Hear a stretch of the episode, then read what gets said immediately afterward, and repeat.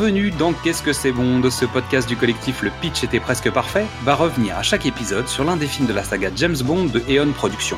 Je suis Xad et je suis accompagné de la crapule, Mr. E, pour évoquer ce film avec vous. Pour ce douzième épisode, nous allons parler du film Rien que pour vos yeux. Je dois accueillir comme il se doit le premier de cordée capable de se lancer seul dans le vide. Salut Mr. E. Salut Comment ça va? Ça va?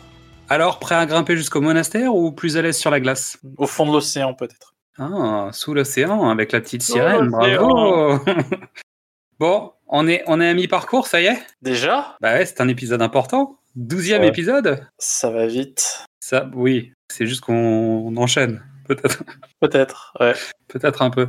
Euh, D'ailleurs, on risque de se faire disputer, hein, parce qu'en fait, on, on, on aura les commentaires des poditeurs et poditrices uniquement quand les épisodes seront finis. Donc, on aura des commentaires, mais on pourra plus rien faire. Voilà. Donc, pardon. On est désolé, on le fera sur les autres podcasts du, du groupe, du collectif, mais on, on est un peu pressé par le temps. Déjà, Mystery a réussi à décaler la sortie du prochain James Bond de manière à ce qu'on ait le temps d'enregistrer nos 24 épisodes.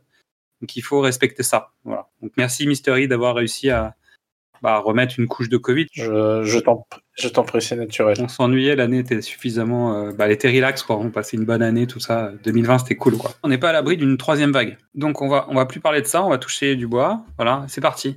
Donc on va parler de Rien que pour vos yeux. Ton avis, Mystery, sur ce film? Un film en- entre... Alors, sans jeu de mots, euh, un film entre deux eaux, euh, entre le renouvellement, le retour aux sources euh, et pas grand-chose pour plein de choses. C'est c'est un film un peu au milieu, je dirais. Ok, c'est un film du modem, donc. Euh, C'est l'empire du milieu. l'Empire du Milieu. Très bien. James a une, a une citation de Confucius, donc c'est un film du milieu. Pourtant, il maîtrise les sujets du milieu en général, euh, James. Ah. Et celui, dans celui-là, surtout, on va parler du milieu. Voilà, donc ça tombe bien, finalement. C'est le 12e épisode sur 24. Voilà, c'est le film du milieu. Je pense que. Ok, on va en parler, tout simplement.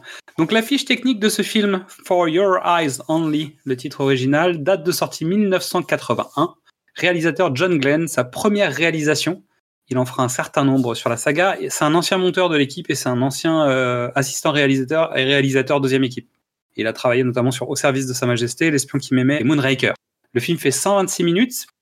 Les acteurs principaux sont Roger Moore, Carol Bouquet, euh, Shane Topol, Lynn Holly Johnson, Julian Glover, Cassandra Harris, euh, Jack Hedley, Jill Bennett, John Wyman, euh, Michael Gothard, euh, Walter Guttel, qu'on connaît déjà dans le rôle de Alexis Gogol, et Charles Dance dans le rôle de Klaus. On retrouve aussi bien évidemment Lois Maxwell et Desmond Levlin. La musique For Your Eyes Only est chantée par Sheena Eaton et la musique est composée par Bill Conti, l'homme des années 80.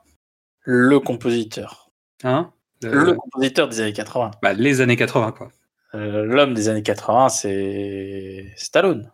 Ah, ah, Ou- Schwarzenegger. ok, alors je vais changer ma phrase. Reagan.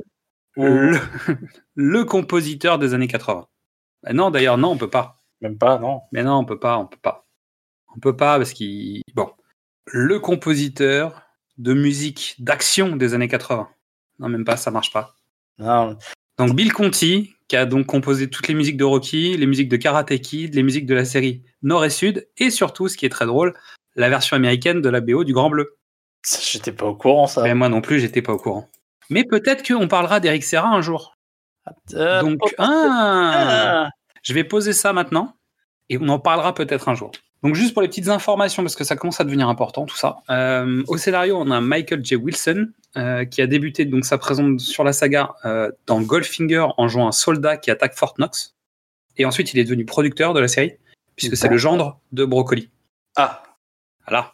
Donc c'est quelqu'un d'important, c'est quelqu'un qui donne déjà son avis en coulisses en fait sur, le, sur, le- sur les films. Et on retrouve euh, Richard Maybaum qui est donc le ré- scénariste. Il scénarise pour la neuvième fois un film de James Bond. Il a travaillé sur Doctor No, Bon baiser de Russie, Goldfinger, Opération Tonnerre, Au service secret de Sa Majesté, Les diamants sont éternels, L'homme au pistolet d'or et L'espion qui m'aimait. Donc il est là depuis quasiment toujours. d'où cette idée de renouvellement euh, dans, le, gi- Peut-être. dans le giron. En tout cas, il y a une scission claire euh, dans l'équipe. Bah, notamment, en fait, là, il n'y a pas John Barry, même s'il revient, il fait des allers-retours, etc. A priori, il a des problèmes de, de, de, de droit et de taxes. Donc je pense qu'il fuit les impôts de temps en temps, donc il fait pas une BO parce qu'en fait sinon il paye trop d'impôts. Je sais pas quelle est l'histoire a priori. Quand je vois qu'il est pas là, c'est souvent lié à quelque chose en rapport avec les taxes. Mais c'est exactement ça.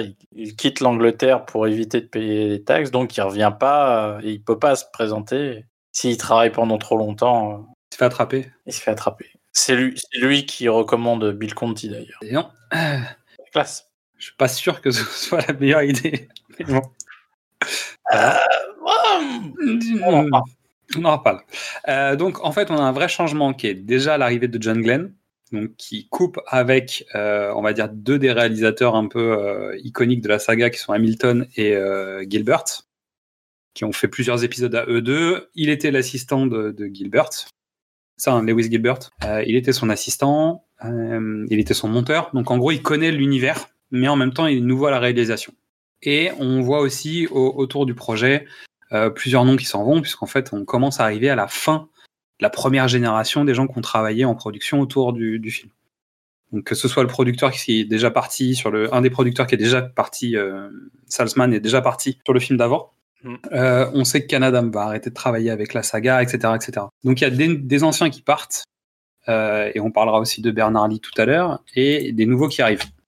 Et on parlera de Rémi Julien tout à l'heure. Donc voilà, il y, a des nouvelles têtes. Donc je pense qu'il y a quand même un, passage qui correspond aussi au passage des années 80. C'est-à-dire que jusqu'à L'espion qui m'aimait, la saga était cohérente, filait, etc. Il y avait quelques problèmes juridiques et financiers autour du projet. Et d'un seul coup, en fait, il y a Moonraker qui arrive, qui s'intercale à l'intérieur d'une production qui était, euh, qui était censée faire ce film, qui était censée être la suite directe de L'espion qui m'aimait. Mais Star Wars arrive, on insère donc Moonraker pour coller à l'air du temps, et finalement, peut-être on casse un peu un rouage quelque chose Pour moi, je, vois plus euh, la, une, prise, euh, une, alors pas une prise de pouvoir, parce que le, pouvoir c'est Brocoli qui l'a, mais une prise de responsabilité, on va dire ça, des, bah, et du réal et de, la déco vers quelque chose de, de plus moderne. Et en même temps, on revient un peu aux sources de James Bond. On arrête l'espace, on arrête les grands trucs bah, on, refait ce qu'ils ont déjà fait en fait. C'est-à-dire si on part trop dans la science-fiction entre guillemets, c'est ce qu'ils avaient fait au moment de service secret de Sa Majesté.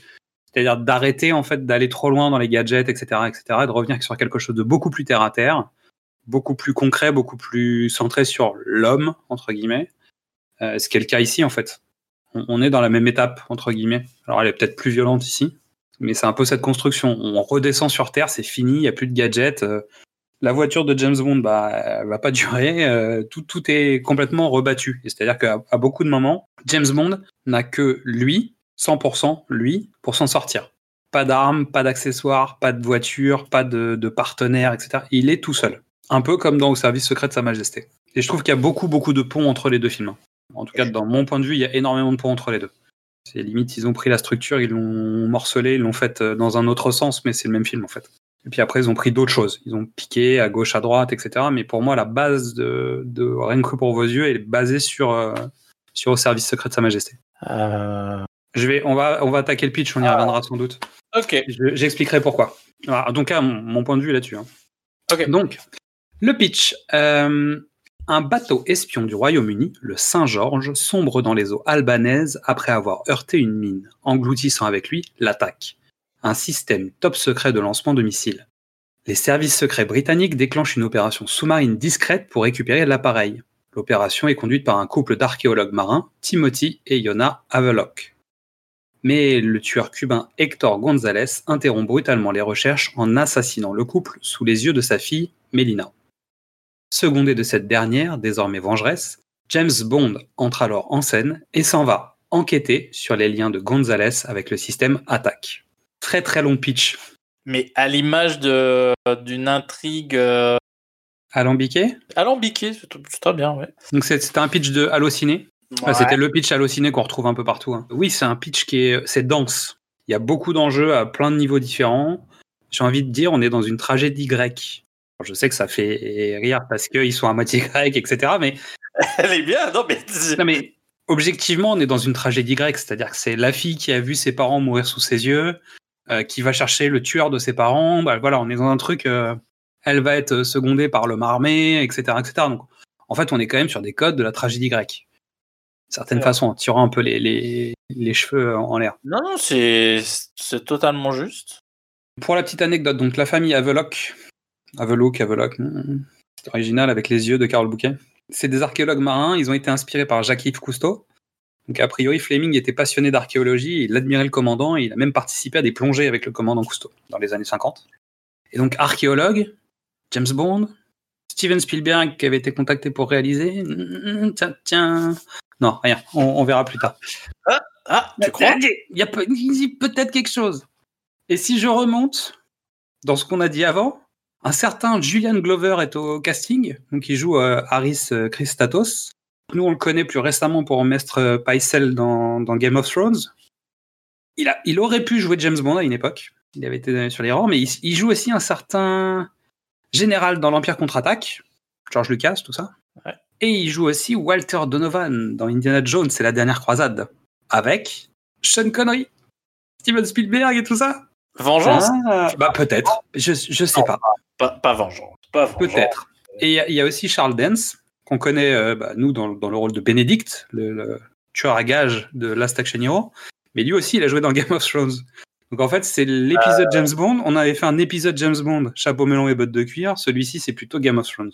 Ouais. Donc ça, c'était pour les petites anecdotes, tout ça. On regarde pas le CV de tout le monde parce que sinon, ça, ça prendrait du temps, mais on essaie d'aller choper des, des petits trucs. De toute façon, c'est toujours les mêmes dont on parle, donc euh, on est un peu monomaniaque. L'heure est venue de prendre votre carte du Parti Socialiste, d'enfiler vos tenues de plongée profonde ou votre tenue de grimpette, de prendre la plus belle des roses pour rejoindre l'année 1981 avec la bande-annonce de Rien que pour vos yeux. Rien que pour vos yeux.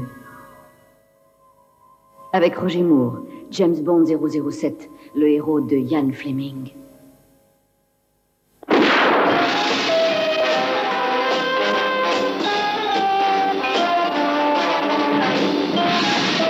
Cinq jours, notre navire espion a été coulé dans la mer Ionienne. Il était équipé de l'attaque. Avons-nous procédé à une opération de sauvetage Nous avons demandé à Sir Timothy Hablock de repérer l'épave. Sa femme et lui ont été tués par Hector Gonzalez. C'est Milena, la fille de Havelock, qui a identifié Gonzalez. Personne ne résiste à 007, car 007 est irrésistible.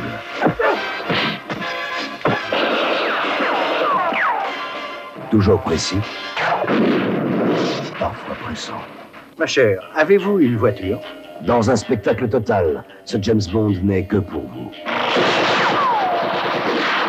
Pour votre plaisir, votre bon plaisir, pour rire et frémir, rien que pour vos yeux. Il faut que je me hâte de réparer un oubli fâcheux. Je m'appelle Bond. James Bond. Monsieur Bond, vous venez de tirer votre ultime cartouche. Vous verrez que non. Bonjour,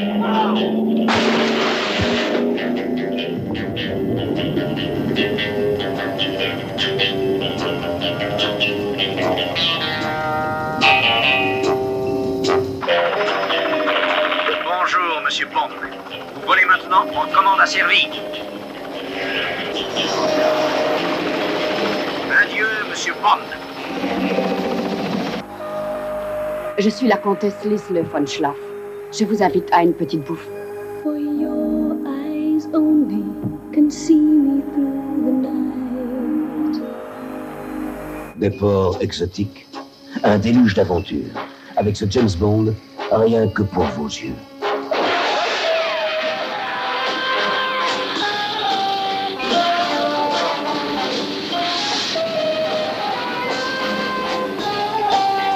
Personne ne résiste à 007. Car 007 est irrésistible.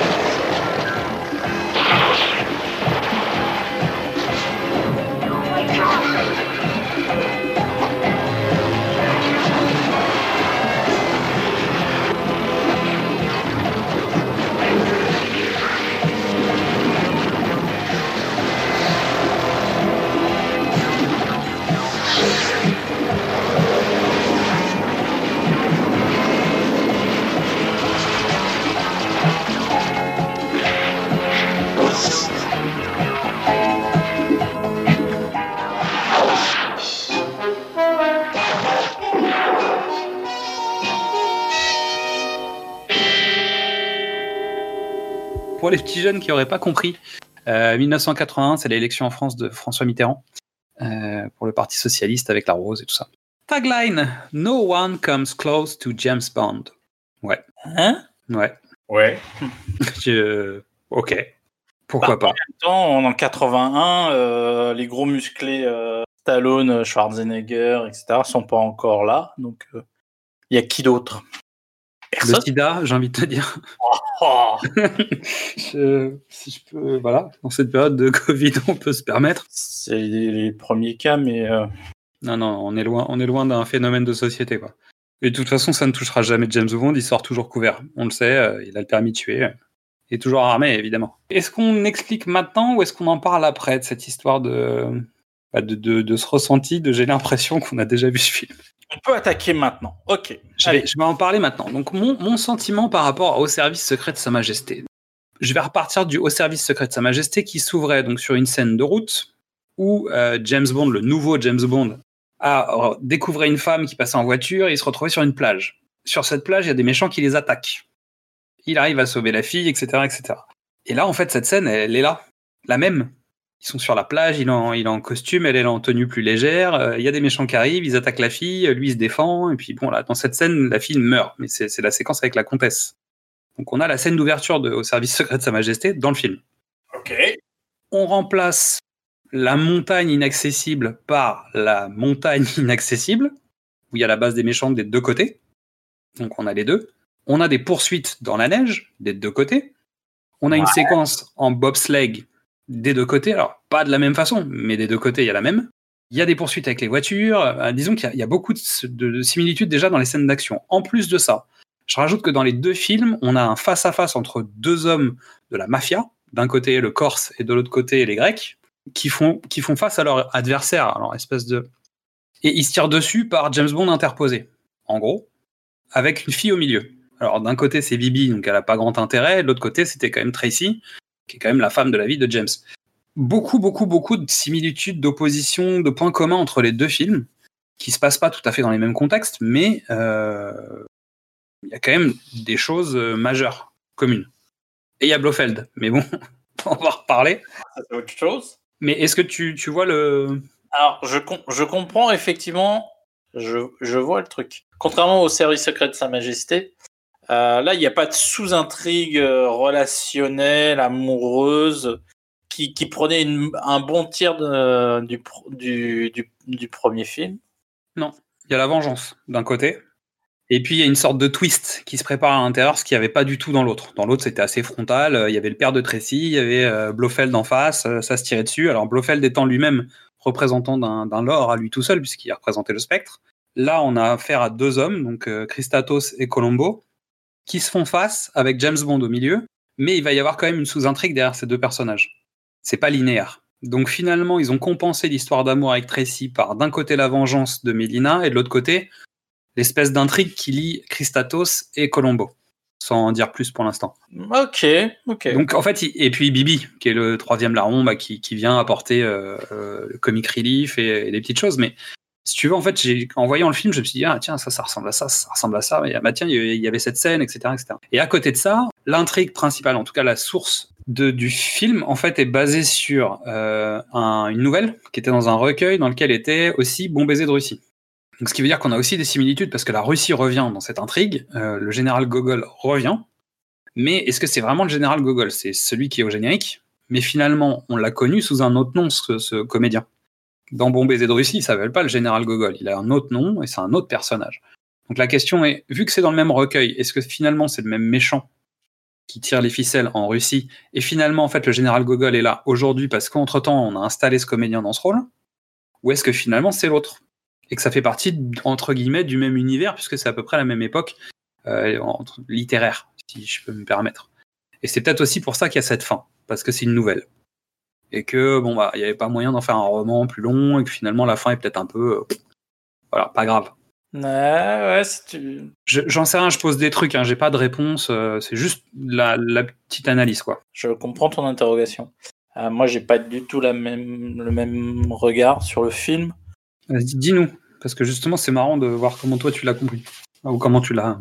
À l'origine, Roger Moore euh, devait pas le faire, ce film-là. Il devait partir. Il devait partir. Et donc, pour moi, c'est quand tu lances la production du film euh, avec un, un nouveau réalisateur, avec un nouveau, un nouveau responsable des décors qui, qui est quand même euh, un aspect très important des James Bond, avec une volonté de repartir aux sources.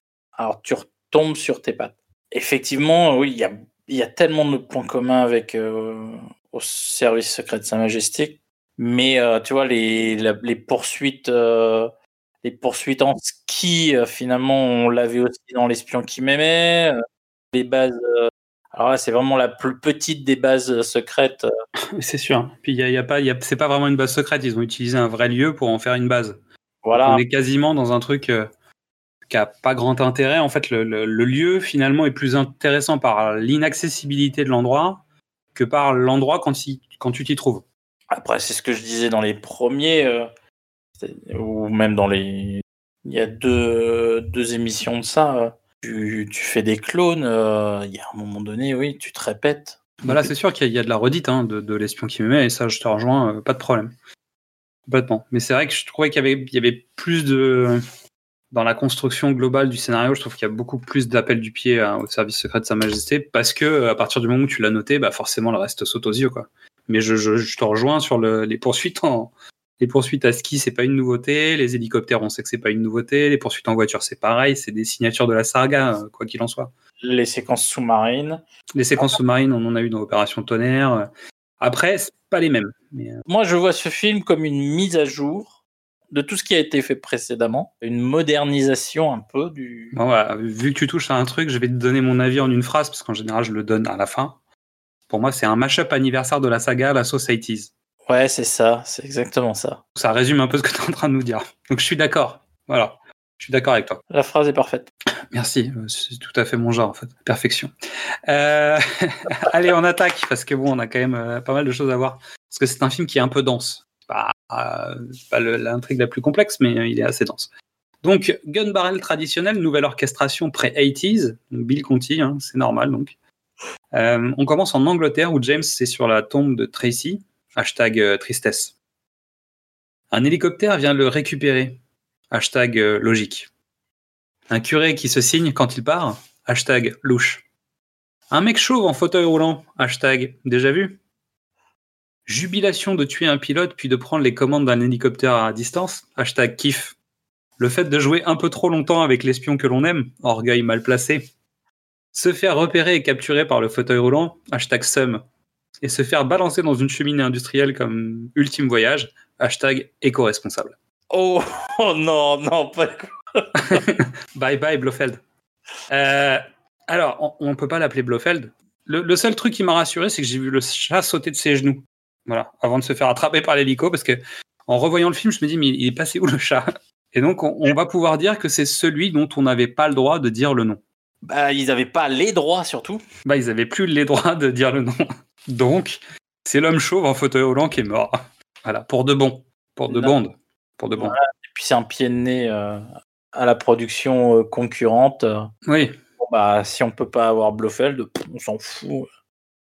Tu- vas voir. Bah, hein. regarde, on va l'éliminer pour de bon et puis on va continuer à faire des films. Et puis on va te mettre, euh, on va te mettre à dérouiller pour le prochain parce qu'en fait ce sera au moment d'Octopussy où en fait euh, jamais plus jamais sort et jamais plus jamais fera moins d'entrées. Mais ça on l'a déjà dit euh, à l'époque d'Opération Tonnerre. La mort de Blofeld, traitée n'importe comment, en tout cas balayée de la main, euh, comme souvent les méchants, hein, mais euh, là je veux dire c'est quand même un méchant iconique de la saga. Alors, en, même temps on se demandait plus vraiment où il était. Je pensais qu'il était avec Stromberg, tu vois. Et non, voilà, fin, fin de Blofeld. Il faudra attendre un petit moment pour avoir le retour du spectre. Euh, il faudra attendre au moins la vague de reboots euh, qui viendra avec Daniel Craig et pas tout de suite. Parce qu'on parlera du spectre d'abord et puis ensuite on mettra en place euh, qu'on verra pas Blofeld euh, avant le quatrième de la saga de Daniel Craig, donc spectre. On, a, on enchaîne quand même entre la cheminée industrielle et fondu au noir qui devient de l'eau. Et là, on rentre dans un clip. C'est la première fois qu'on voit la chanteuse dans le clip, dans, le générique d'ouverture. Y a qui est en train de chanter pendant qu'on voit des femmes nues armées, des silhouettes, des revolvers, des poissons, euh, James Bond et tout ça. Quoi. On est dans un très mauvais clip. On est dans, le, dans la passion d'un réalisateur de générique pour, pour le physique d'une jeune femme. Parce que c'est pas un bon générique de Bond. Et c'est un très mauvais clip. Donc pour moi, c'est mission pas accomplie. Alors, je ne suis. L'histoire euh, te donne tort, puisque euh, la chanson a été nommée aux Oscars. Oui, c'est vrai. Nommé, ouais, il a gagné? Ils ont gagné, non? Non, non, juste nommée. Ils ont été nommés. Mais ça, ça n'empêche pas que le clip est pas bon. bah, ce clip-là, en tout cas. Parce que finalement, il, a- il y a eu un vrai clip. Mais ça, c'est quand même. euh, C'est un peu. Ouais, c'est. C'est pas le meilleur de Binder, quoi. C'est souvent qu'on dit ça quand même. hein. Mais c'est difficile de se renouveler. C'est vrai. Non, mais disons qu'il avait commencé fort avec les projections sur des corps. Je pense que c'était la grande force euh, du, du premier générique, notamment sur euh, Goldfinger. Et, et surtout, je trouve qu'ils avaient, ils avaient fait fort avec l'espion qui m'aimait. Ouais. Nous sommes sur le Saint-Georges, en mer Ionienne. Un bateau de pêche qui recèle un navire britannique secret. Et là, on découvre le système attaque. Mais on ne sait pas exactement ce que c'est. On sait juste que quelqu'un doit se menotter à une table pour le surveiller. Donc on pense que c'est un peu important. Un accident de pêche à la con, on remonte une mine aquatique et on envoie le bateau par le fond. La réalité dépasse si souvent la fiction. Donc le bateau coule emportant avec lui le système attaque que les marins n'ont pas eu le temps de désarmer. Euh, Donc en gros, euh, au fond de la mer existe un système attaque, qui est donc en fait une autre version MacGuffin du Lector. On peut valider ça aussi dans, la série du. euh, Ça ressemble beaucoup à la Russie, à nouveau. Donc le général Gogol apprend que le système va bientôt être disponible sur le marché et les Russes sont sur les rangs pour le racheter. Il est loin le temps de l'amitié anglo-russe de l'espion qui m'aimait. C'est à se demander même si c'est la même période. J'en reviens à, mon point d'avant, qui est de dire peut-être que c'est... comment c'est jamais vraiment... Il y avait Tracy, donc euh, on sait que forcément il y a c'est timé, comme il y avait un, début. Sachant que cette scène avec Tracy, je pense qu'elle était là aussi pour euh, refixer euh, les nouveaux objectifs de Bond. On reprend la saga, on repart à zéro, on rafraîchit le truc, on fait limite comme si on, on enchaînait après au service secret de Sa Majesté. C'est-à-dire on efface les films entre les... Non, bah, c'est marrant parce que pour moi, c'était une préparation au cas où Roger Moore ne reviendrait pas. Tu prends un nouveau comédien et tu le mets devant la tombe de Tracy pour dire Ah, c'est bien James. euh, Ouais, c'est lui. Mais Voilà. disons que ça peut être aussi un moment où tu fais un raccourci en disant bon, en fait, euh, oubliez ce qui s'est passé entre les deux, vous passez de celui-là à celui-là, ça marche. Donc tu dégages toute la saga, en fait, Roger Moore. Le retour de Sean Connery et Roger Moore et t'enchaînes directement à bah, on passe de Lazenby au nouveau comédien. Ah, c'est pas... Ouais, tiens, c'est pas pu. On se retrouve ensuite en Albanie où Melina Havelock est déposée sur le bateau de ses parents. Ils ont à peine le temps de se parler que le pilote refait un passage au-dessus du bateau, laissant les deux parents morts et la jeune femme qui ne vit plus que pour la vengeance. Avec un plan qui dure sur ses yeux, etc. Musique euh, très forte. On arrive à Londres. Miss Moneypenny nous dévoile l'une de ses cachettes secrètes pour se refaire une beauté. James arrive, M est absent, mais le ministre Gray et le chef d'état-major Bill Tanner sont là. Donc Bill Tanner, on va le revoir. C'est un, personnage qui revient. Et le ministre Gray, ça fait plusieurs fois qu'on le voit. Il était déjà dans le précédent film, il passait pour un imbécile à Venise.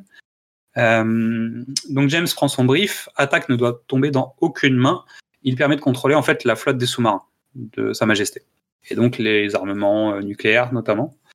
Euh, le couple censé aller retrouver l'épave a été tué. On soupçonne Hector Gonzalez d'être l'auteur du meurtre. L'opération s'appelle For Your Eyes Only. Et James doit aller retrouver Hector Gonzalez et savoir pour qui il travaille ou savoir ce qu'il a fait de l'attaque, etc. On est à 20 minutes, de- on est quasiment à 20 minutes du film et c'est le début, c'est tout juste le début de l'histoire, quoi. Bah, disons que par rapport à la structure traditionnelle d'un Bond, normalement, l'intrigue a déjà mis des pierres dans le pré-générique. Or là, en fait, on n'a pas mis de pierre dans le pré-générique, on a mis une pierre tombale à la limite si on veut, mais on a bouclé une histoire. Ouais, ouais. Et donc, je pense que bah, de toute façon, c'est évident, l'histoire de Blofeld n'est pas dans, la, dans, dans le livre d'origine. Donc, en fait, on clôture Blofeld parce qu'il y a le procès, parce qu'il va y avoir la sortie de Jamais plus jamais. Qu'en fait, on boucle cette situation-là en disant stop, ça, ça n'existera plus chez nous, on n'en parlera plus. Et on attaque une nouvelle histoire. Donc, déjà, on a perdu les, euh, les dix premières minutes avec, euh, avec Blofeld euh, à ne pas installer l'intrigue ou à ne pas commencer à préparer, parce que théoriquement, sur une scène d'ouverture de Bond, tu peux considérer que la scène du Saint-Georges et la Russie, voire même l'Albanie, c'est-à-dire les trois premières séquences, sont dans le pré-générique. Et on aurait fini avec le début du générique dans le regard de Carole Bouquet ou un truc du genre. Ouais, je pense. Tu vois? Ouais. Donc Ça, c'est un classique. Disons que une construction plus, traditionnelle aurait, aurait géré la chose de cette manière-là. Ce qui fait qu'on a 10 minutes de pré-générique, 10 minutes jusqu'au briefing, et en fait, tu sors du générique, tu arrives dans le bureau de Miss Moneypenny, et en fait, tu as une structure beaucoup plus traditionnelle, on va dire. Donc on arrive à San Marin, en Espagne, où James est dans sa Lotus. Euh, il repère un domaine très surveillé. Un garde est distrait par une femme très avenante. Et on découvre la Playboy Mansion de Hugh Hefner, mais la version cubaine de Hugh Hefner. Donc c'est Hector Gonzalez, le patron de la maison. James s'est découvert euh, très rapidement, analysé et catalogué. Oui, le Walter PPK est un cliché maintenant, ça y est. Ça fait euh, 15 ans. euh. Mais James en profite pour voir un homme qui est venu avec de l'argent, un homme un peu inconnu comme ça. Et Gonzalez rencontre la flèche de son destin. Melina se prend pour une Guillaume Tell issue de Walking Dead. Donc James se sauve à l'anglaise et malheureusement des gardes trop zélés font exploser la Lotus. D'ailleurs c'est un drôle de système de protection pour la voiture quand même. C'est-à-dire, tu tapes dans la voiture et elle t'explose à la tronche quoi. Oui, c'est une assurance que les secrets de la couronne sont bien protégés. Moi je préfère ce que Q a fait sur la voiture de Batman hein, pour plus tard. Si tu viens l'embêter, bon elle balance une grenade, elle elle est protégée, les mecs autour explosent, bon tu vois t'es tranquille quoi. Là c'est un peu, euh, un peu violent. James et Melina sont obligés de, sans armes, parce que James n'a plus son arme, sont obligés de se sauver dans une deux chevaux jaune. Bah oui, là. euh, Mais bon, quand même, quoi. C'est- jaune, quoi, mademoiselle. C'est un peu voyant. Quand tu viens discrètement tuer quelqu'un avec une arbalète, bah t'essayes de bah, d'être discrète, quoi. Donc la deux chevaux se retourne dans la poursuite, elle est suivie par des hommes de main. Euh, la foule aide à retourner la voiture pendant que les hommes de main euh, de Gonzalez, eux, sont coincés par un bus. Alors on ne sait pas vraiment qui a donné l'ordre d'aller poursuivre euh, James Bond, parce qu'en fait le patron est décédé. C'est-à-dire que normalement tu dis merde, faut que j'aille au chaume du. Ils sont hyper zélés les hommes de main. Ils ont plus de chef. Qui leur dit d'aller poursuivre les autres? En fait, ça sert à rien. Normalement, tu viens dans la maison, tu dépouilles tout, euh, tu partages les bibelots, bah tu vois, tu partages les filles à la limite si tu veux, tu vois, mais mais qui- qui- pourquoi tu les poursuis? Mais rien ne te dit que c'est euh, Gonzalez qui les a recrutés. Ah, Théoriquement, c'est possible. À ce niveau-là de l'histoire, on n'en sait rien en tout cas. Voilà. Mais vu que l'autre venait avec, ben, bref, euh, je trouve ça bizarre. Voilà, je trouve que les hommes de main sont un peu zélés. Oui, mais euh, tu penses que c'est les hommes de main de, De Gonzalez. Gonzalez. Mais... Bah, on est dans sa maison, l'autre vient en visiteur, il vient pas en propriétaire de la baraque. Ah C'est Gonzalez qui est en maillot de bain quand même. Alors il est cubain, tu vois. Mais quand même. Ah, c'est potentiellement les, les hommes de main de Locke. Moi, je dis. D'accord, ok. Bon, allez. On va vendre ça, ça, ça, ça tiendra mieux la route. Mais euh, bon. En tout cas, la deux chevaux, elle, elle tient la route. Euh, puisque, en fait, euh, ce qu'il y a de bien, c'est que le temps que les- la foule retourne la deux chevaux, que les autres soient libérés du bus, la course-poursuite reprend avec les mêmes distances de chasse ou plus ou moins. Sauf que cette fois-ci, c'est James qui a pris le volant. Et ça, ça change tout. Donc là, deux chevaux, elle tombe dans le décor une nouvelle fois, mais en fait, elle, euh, passe du- d'une route à l'autre et finalement, elle se retrouve en sens inverse. Et euh, il arrive à faire que les deux véhicules ennemis arrivent à se mettre euh, l'un et l'autre dans le décor, tout ça sur, sur un disco remix 80s du thème du film. La deux chevaux sort de la route pour couper les descentes sur, euh, sur une route en épingles multiples et les hommes de main finissent dans un arbre. James se présente, 28 minutes, première demi-heure du film passée. Cette séquence était intense. Alors, j'hésite entre. Alors, pour le coup, on est dans, on est dans une poursuite. Alors, bizarrement, que je trouve étirée, parce qu'effectivement, c'est une poursuite qui dure. Mais, euh, contrairement aux poursuites en bateau euh, des précédents où il se passe rien, Là, il y a des idées, il y a des enjeux. euh, il y a des enjeux, il y a des retournements euh, euh, de véhicules et de situations. Il y a. Non, c'est. euh, euh, le réalisateur de la deuxième équipe, qui est, le- et, qui est un ancien cascadeur et qui est un spécialiste euh, de ça, je pense, avait plein d'idées et, et peut-être qu'ils ont, ils ont un super consultant. ils avaient envie, quoi. Et, et puis il y avait Rémi Julienne. Donc selon, selon les rumeurs, Rémi Julienne en fait avait tendance à pas trop dire non quand il y avait des idées, alors que c'était pas tout à fait le cas des cascadeurs américains. Donc ça c'est ce que j'ai trouvé. Est-ce que c'est objectif ou pas? J'en sais rien. Mais toujours Il est est-il que déjà- ouais, ouais, il, il est, il arrive sur ce, sur ce film-là. Et, euh, et donc les cascades en deux chevaux, c'est lui en fait. Ah bah oui. oui On en reparlera après, mais euh, disons qu'en gros, il y a quand même une, une rumeur qui dit qu'en fait Rémi Julien disait pas souvent non à une cascade, alors que il semblerait que sur les équipes étrangères ce soit autre chose. Donc résultat, peut-être que des idées qui d'habitude étaient proposées n'étaient pas validées par les équipes techniques, et là euh, Rémi Julien disait bah ouais on va essayer quoi. Donc ce qui donne une, bah, ce qui donne quand même des cascades qui sont plutôt pas mal, et même sur des choses qui paraissent qui nous paraissent sans doute anodines, mais par exemple, il y a la voiture, la première voiture des hommes de main se retrouve sur le toit. Donc eux, ils sont, euh, ils sont HS, et finalement, en fait, les deux autres voitures qui ont continué leur route arrive au niveau de cette voiture qui était sortie de la route. L'étage du dessous, en fait, de la route en épingle. Et en fait, il y en a une qui passe d'un côté et la deuxième voiture des hommes de main percute la voiture des premiers, mais passe quand même, comme si c'était un portique, en la faisant tourner sur elle-même. Ouais. Et ça, c'est quelque chose qu'on voit pas du tout. C'est-à-dire, c'est, euh, on voit plus ce genre de cascade. Aujourd'hui, tu fais ça, les deux voitures explosent, on n'en parle plus, quoi. Ou en tout cas, la première voiture explose. Il n'y a pas des. Tiens, c'est marrant que tu le dises. Il n'y a pas d'explosion Non. De, de a- voiture. Non. Il y a une les- le, le bateau, euh, le Saint-Georges, explose euh, en- au contact de la mine, mais Il y a euh, une grosse série d'explosions dans la base secrète de Locke aussi, à un moment, parce qu'il y a des mines et qu'il y a une raison de faire exploser les choses. mais les voitures, des grenades, etc. Mais euh, les voitures, non, il n'y a pas d'explosion. Les motos non plus. euh. on est d'accord. Donc non, non, il y a une vraie, il y a une vraie volonté de faire quelque chose de euh, beaucoup plus réaliste. Ou en tout cas, on n'est pas encore dans les vraies années 80. Coucou Timothy Dalton. Bientôt, on parlera de toi. Euh, Donc on arrive dans l'hôtel où Mélina a sa chambre. Donc là, il y a les présentations et les enjeux de la tragédie grecque. Euh, James rappelle le précepte chinois de la vengeance qui vaut deux tombes. Donc à la Grèce, on répond la Chine. Retour à Londres, James vient au rapport et il se fait sermonner pour sa discrétion. Donc, quand, je fais, quand je fais ça, vous savez que c'est avec des guillemets. Euh, et la facture associée à son séjour espagnol. Et donc il se fait, il se fait disputer par Bill Tanner, le chef d'état-major. On prétexte que M est en congé, que c'est officiellement la raison pour laquelle M n'est pas dans ce film. Il va voir Q pour utiliser le nouvel appareil de chez MacGuffin. Donc pour ceux qui n'ont pas suivi les autres épisodes, pour nous MacGuffin c'est un peu Acme, hein. Ils produisent Ouais. euh, plein d'objets, euh, très sympa. Euh, donc c'est pas un MacGuffin dans le film. Le MacGuffin du film s'appelle Attack, mais c'est MacGuffin euh, Incorporation qui, qui produit donc l'identigraphe. Et pour entrer dans la salle de l'identigraphe, tu as noté qu'en fait, euh, Q compose un code qui commence la musique de l'espion qui m'aimait. Et James arrive derrière et, et rajoute deux notes pour qu'on ait bien compris. Donc il s'auto-cite maintenant. C'est comme si James Bond avait tu sais, sa sonnerie de portable. Excusez-moi, c'est pour les courses. Oui, alors. Non, mais, pour moi, c'est un retour en arrière par rapport à l'espion qui m'aimait ou, ou Moonraker euh, qui faisait des citations euh, d'autres films, d'autres univers. Là, on revient euh, un truc interne. Ouais, c'est genre, on arrête les conneries. On arrête de parler des autres, on parle que de nous.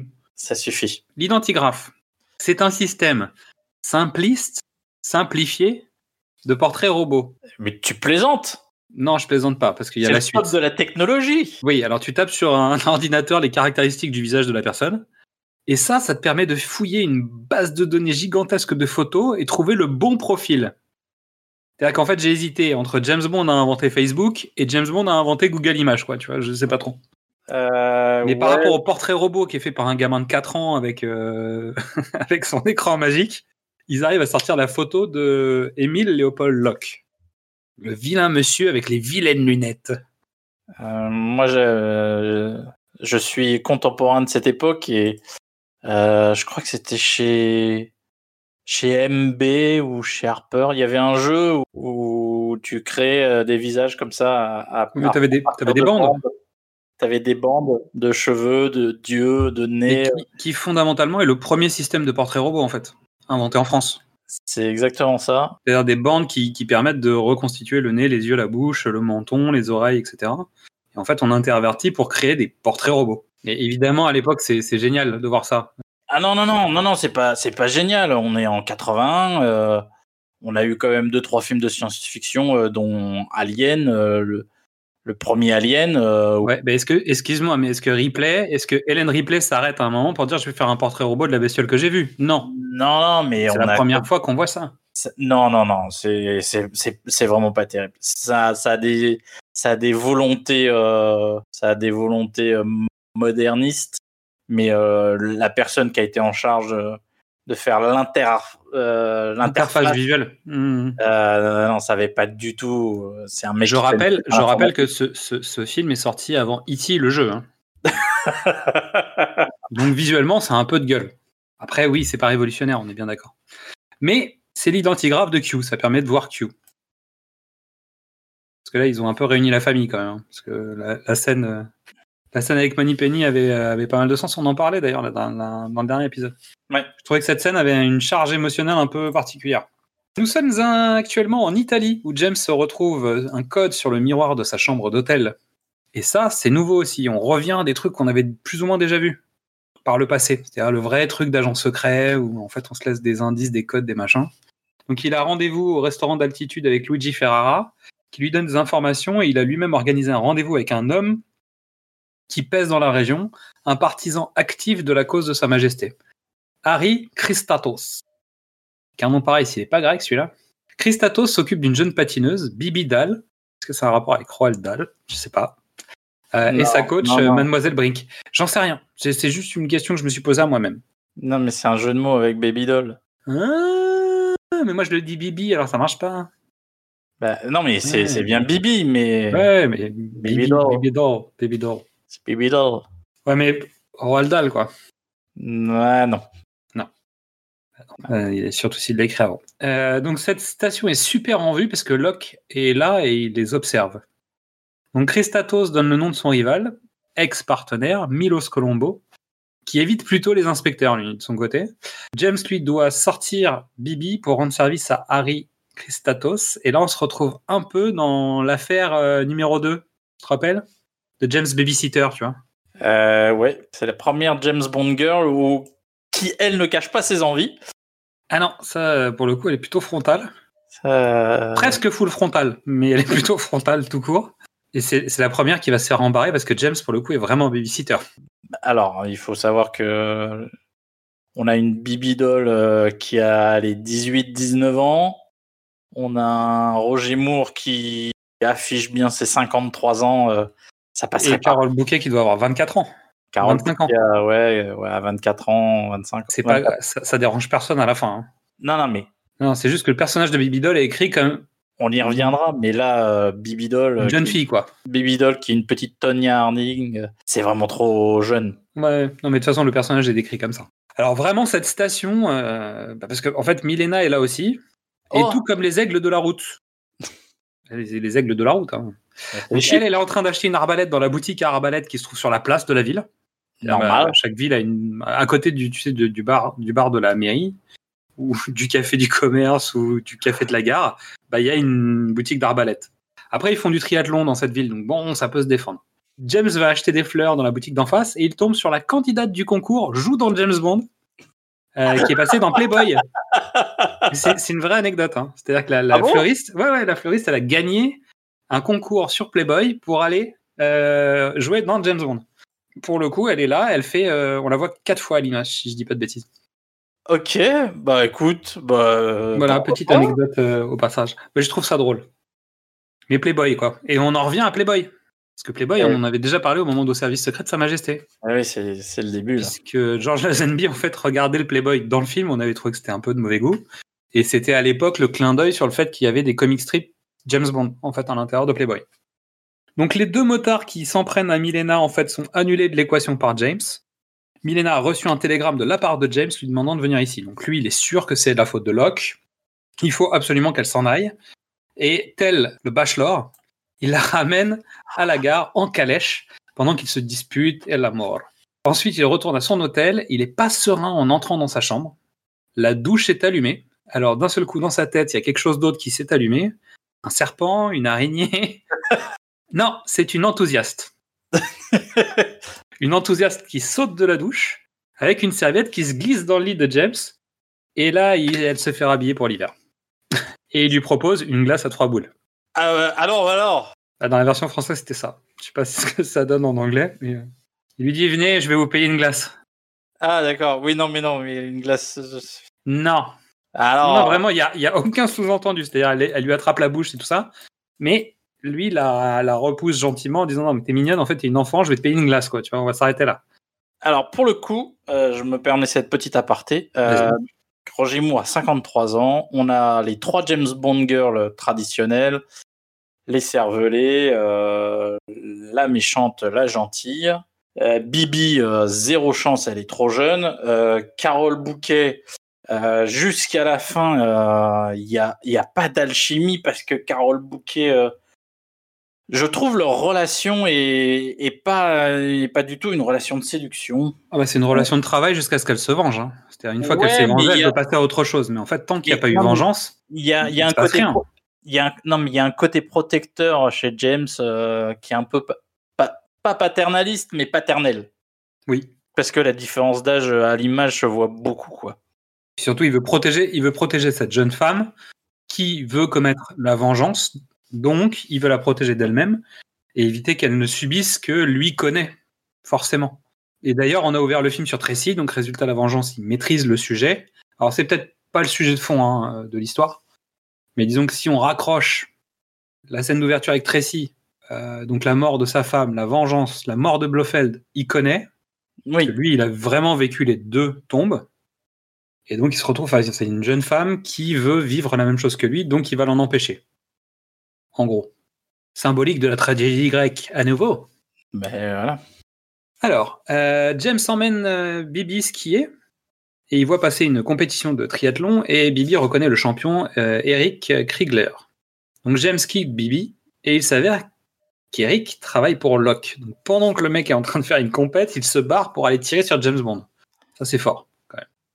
Bah, Alors, mais si tu fais ça à chaque compète, on va pas s'en sortir. hein. Non, mais c'est pas ça. C'était le génie de la préparation. C'est-à-dire qu'il s'est, enregistré à la compète pour être sûr d'être présent quand James sera là. C'est c'est un- assassin au fusil. Donc ça, c'est rigolo. Après, les fusils de triathlon, alors c'est là où on tarnaque un peu, les fusils de triathlon n'ont rien à voir avec les vrais fusils. C'est deux fusils différents. C'est-à-dire qu'un mec qui est très bon au triathlon, bah, c'est pas un mec qui tue au snipe, euh, tu vois, bah, pas forcément en tout cas. bah, ouais. Donc là, on attaque la poursuite à ski avec les anges de la route en moto et le champion de triathlon à ski. Et alors, les motos contre euh, le ski, c'est une séquence impressionnante aussi. À nouveau, James perd son revolver et il doit se débrouiller tout seul pour s'en sortir. Il, met- il perd même un de ses bâtons.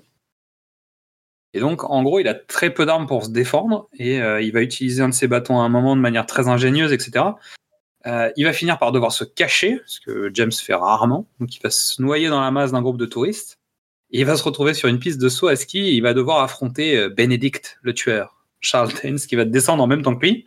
Puis la poursuite reprend.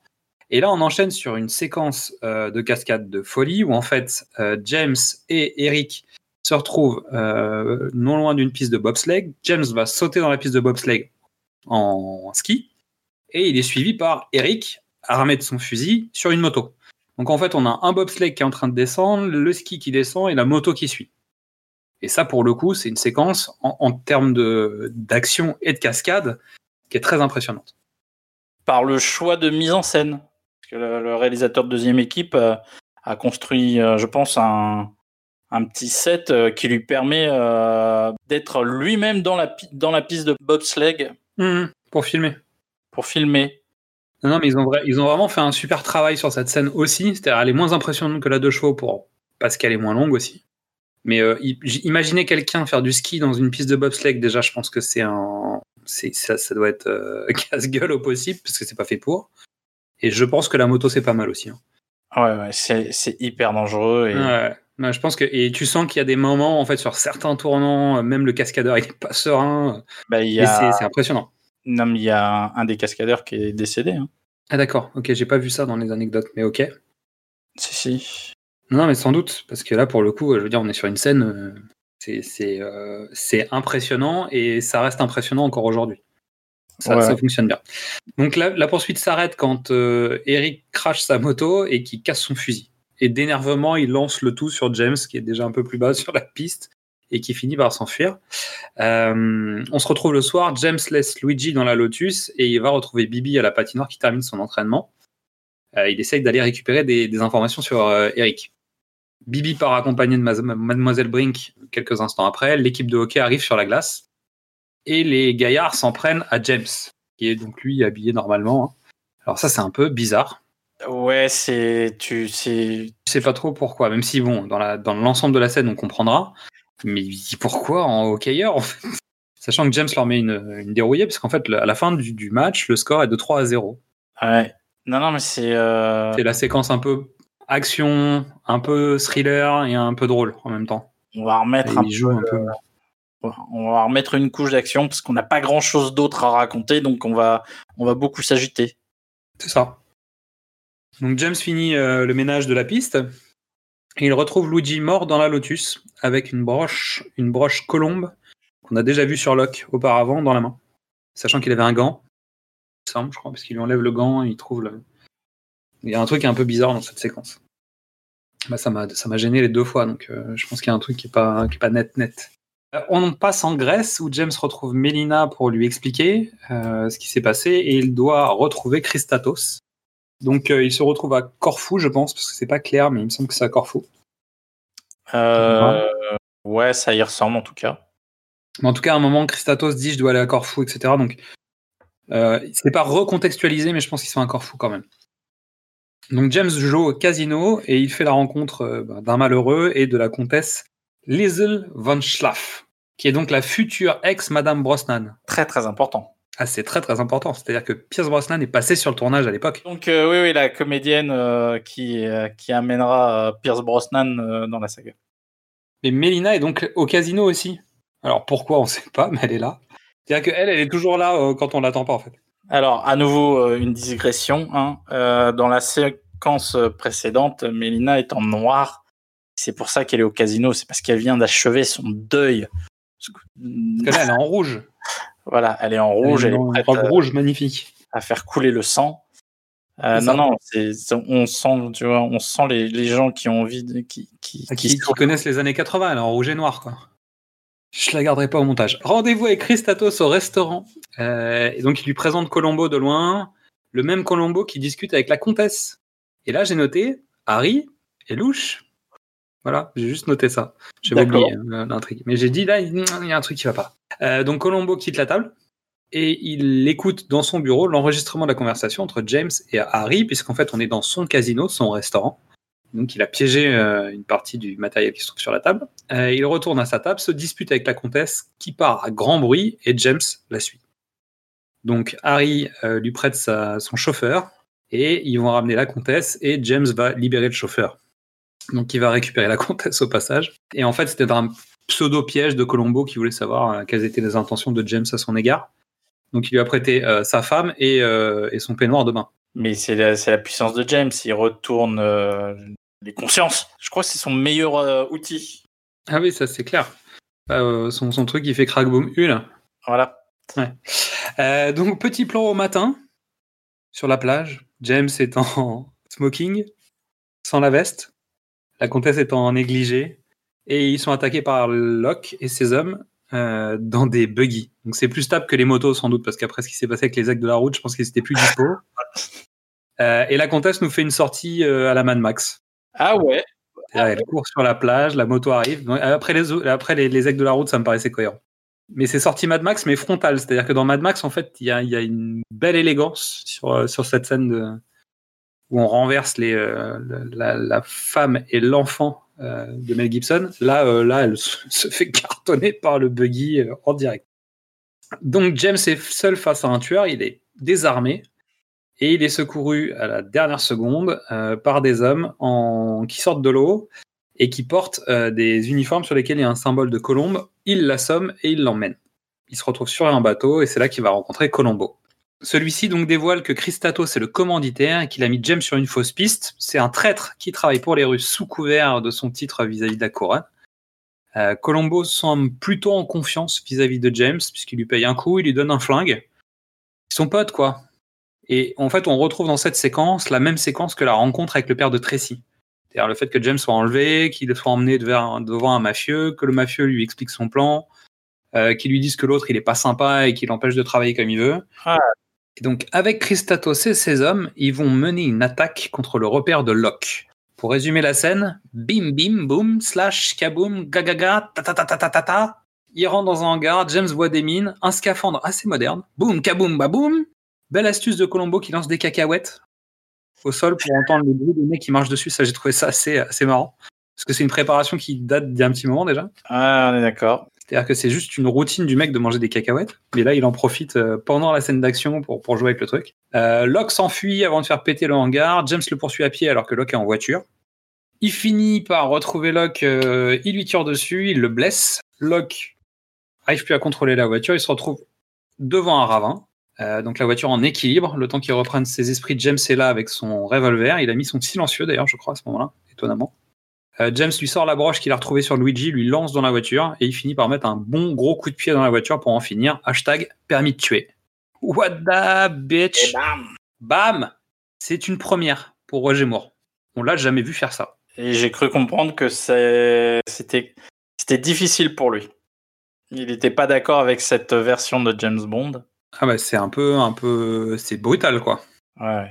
Mais par rapport à tout ce qu'il a fait jusqu'à maintenant. Mais pourtant, il y a encore d'autres moments plus rigolos, plus, plus Roger Moore, on va dire. Mais ce moment, il est quand même. euh, bah, il est il est daltonien. C'est ça. Non, mais on arrive, ouais, on arrive sur le Bond. On arrive sur un Bond plus moderne, c'est-à-dire que, alors, Pierce Brosnan pour le coup a peut-être un peu perdu ce truc, un peu. En fait, je trouve que Pierce Brosnan ressemble plus à Roger Moore sur pas mal d'aspects. Euh, Timothy Dalton, il est sombre, et Daniel Craig va renoircir le tableau. Bah, en fait, tu as une, t'as une alternance. Tu as Sean Connery sombre, euh, Roger Moore déconne, euh, Timothy Dalton euh, hyper sombre, et comme ça n'a pas marché, bah, on a, on a, On a un Brosnan qui revient à des choses un peu plus légères, tout en ayant des moments un peu sombres. hein. Donc, on est un peu plus sur le Bond de ce film-là, avec Pierce Brosnan plus tard, je trouve. Ouais, c'est ça. un, un mélange entre eux, je fais des petites blagues quand même, mais en même temps, je peux avoir des moments très dark où euh, finalement j'assume le, le côté euh, je suis un tueur. Et Daniel Craig enfonce le clou avec un mec en plus qui a des problèmes perso. Qui- On est dans la psychanalyse, quoi.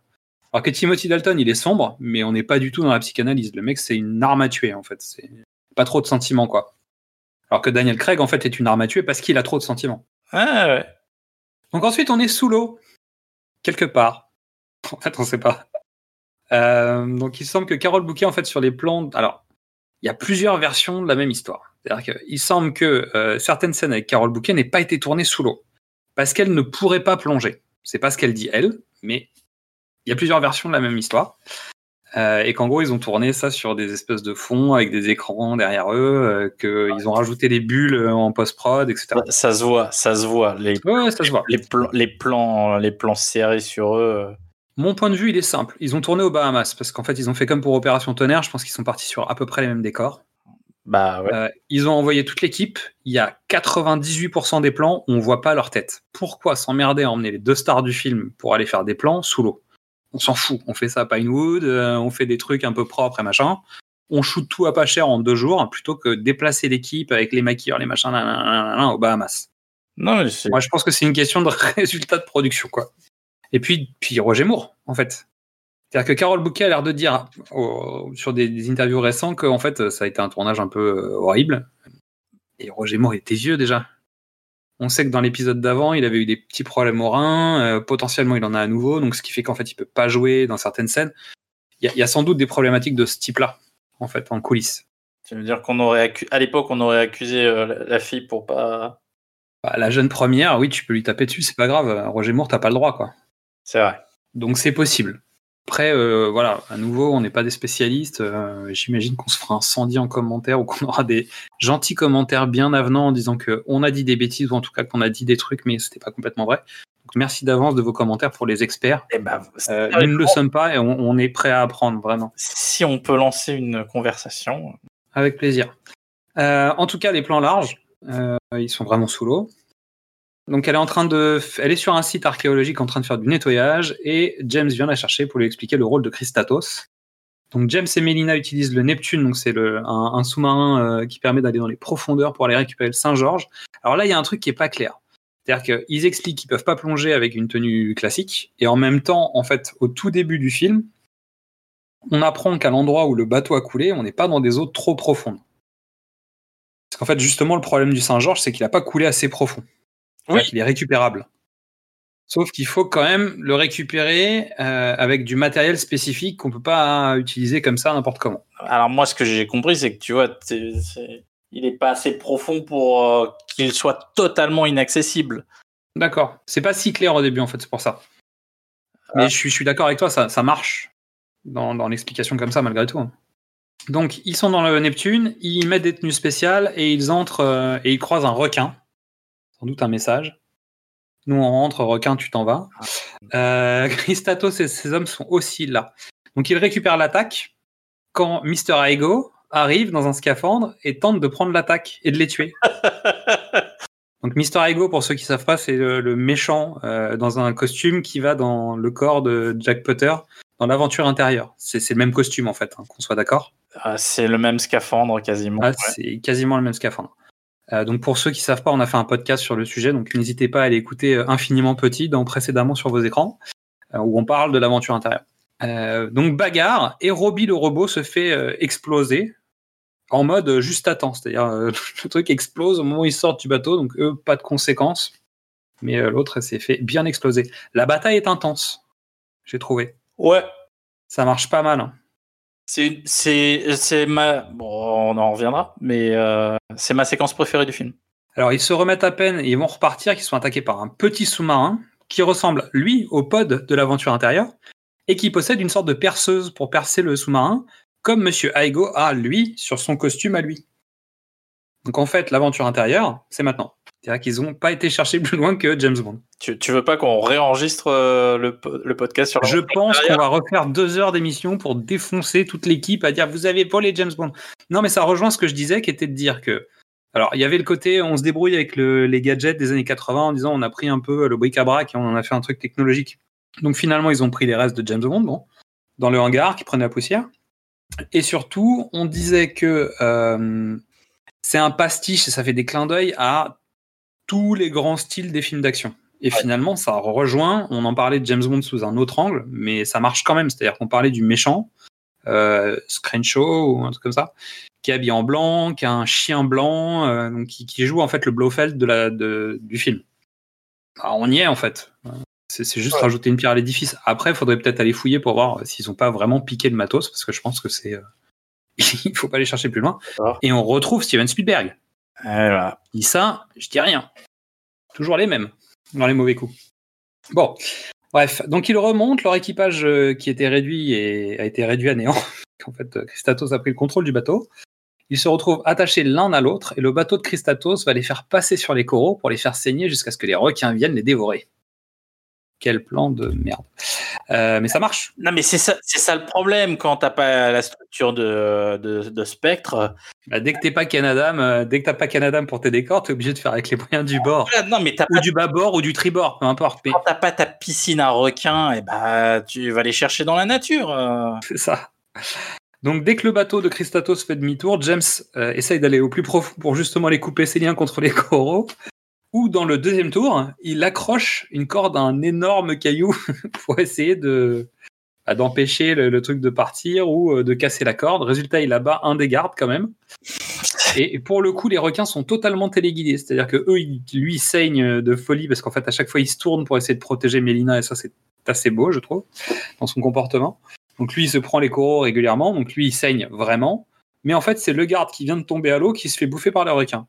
Mais bah, c'est des, re- c'est des requins de cinéma. hein, on- Bah oui, c'est des requins téléguidés, c'est ça. Donc ne voyant personne remonter, Christatos pense que tout le monde est mort. Et il fait, bon, bah allez, on s'en va les gars. Ok. bah, comme, Très bien. un, comme un bon, euh, un bon vilain de James Bond. Sachant qu'on est quand même d'accord, euh, Mystery, que nous, quand on est sous l'eau, on voit bien la lumière du jour. C'est-à-dire que l'eau est plutôt transparente, quoi. Ouais, ouais, ouais, mais euh, T'es quand même d'accord avec moi que normalement, il devrait pas y avoir de doute vu du dessus du bateau, sauf s'il y a un faux etc. Bon, bah, dans, dans- par- alors autant la précédente était ma séquence préférée, celle-là c'est c'est une des une des une des moins cohérentes. euh, Attends, c'est pas fini. Parce que le mec, le mec Guffin arrive. Pas le mec Guffin. Le Deus Ex, euh, le Deus Exara bleu arrive. Parce qu'en fait, ils remontent sur le bateau, mais ils savent pas du tout quoi faire. Parce qu'en fait, ils ont aucune information. Cette scène ne leur a rien appris. Ils ont récupéré l'appareil, mais ils l'ont perdu. ah, tu- En fait, ils savent pas quoi faire. alors je, je t'in- je t'interromps parce que avant même ça, il y a il y avait eu un, un petit une petite préparation paiement euh, qui pour euh, pour pour ne pas être repéré par Christos et ses hommes de main, il, il continue à nager sur une distance indéterminée. où on- Ouais, certaines. où il, où il retrouve une bouteille de plongée que Elle l'avait laissé, elle l'avait laissé euh, quand il la retrouve. avait laissé. euh, Alors déjà, on comprenait pas pourquoi elle l'avait laissé la première fois. Mais en fait, c'était la préparation du paiement. Après, je ne suis pas spécialiste, mais je me dis que quand tu es sur un site de fouilles archéologiques, il, il est de bon ton de laisser, sur lequel tu reviens régulièrement, Ouais, de laisser le matos en bas. bon ton de laisser une bouteille au cas où. C'est possible. Non, non, mais ça me paraît pas. En fait, ça tient la route parce que c'est un minimum préparé. Et on a aussi vu le hara bleu et jaune qu'on va retrouver là. Il a été préparé par le père. Il a été, on l'a, déjà vu en fait. Et on sait qu'il parle. Mais il s'avère qu'il a une très bonne oreille puisqu'il est capable de dire Attaque à Saint-Cyril Attaque à Saint-Cyril Voilà, Tu fais, voilà. tu fais super bien le mais- merci. J'ai regardé Rio il y a pas longtemps, c'est pour ça. Euh, donc, attaque à Saint-Cyril. Merci. Alors, c'est un, c'est un bout de merci, mais c'est c'est un beau Deus Ex Machina quand même. Ouais. Celui-là, il est pas mal. Euh, donc, Saint-Cyril, où on se retrouve dans une église qui est finalement un QG de Q en prêtre confesseur qui explique à James qu'en fait, il y a trop de Saint-Cyril et qu'on sait pas quel est le bon. Et ça, c'est la. Je trouve que c'est le contre-pied rigolo de la séquence juste avant. C'est-à-dire que c'était un peu forcé juste avant, mais en même temps, ça sert pas tant que ça. Et il s'avère que James dit Je sais, il faut que je demande à quelqu'un, donc il appelle Colombo, pas l'inspecteur. hein. Euh, et ils vont, ils vont attaquer donc un monastère qui se trouve tout en haut d'une montagne quasiment imprenable. Donc c'est James qui ouvre le chemin. Cette fois-ci, c'est lui le blond. C'est lui qui va grimper. Il y a une séquence magique où le MacGuffin est dans la lumière du monastère. Tu, tu l'as vu ce plan là? Euh, En fait, t'as les vitraux et en fait, t'as une lumière qui tombe sur, euh, sur le, le- le- le boîtier attaque. ah, ça m'avait pas marqué. C'est magique. C'est vraiment. euh, Il y, a, il y a vraiment un plan, une mise en, mise en scène euh, comme ça. Et d'ailleurs, même quand, euh, quand Christatos vient le récupérer, en fait, il prend le temps de l'enlever, comme si c'était le Graal.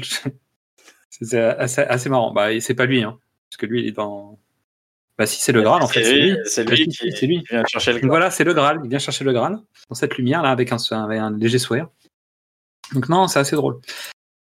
Donc James, euh, qui est en train de monter une montagne de folie euh, avec euh, en toute discrétion avec une corde rouge, hein, évidemment. Euh, donc maintenant on sait que Mission Impossible 2 rend hommage à James Bond. Le comité d'accueil tient à s'occuper personnellement de James pour lui offrir une expérience d'escalade dont il pourra garder le souvenir pendant longtemps.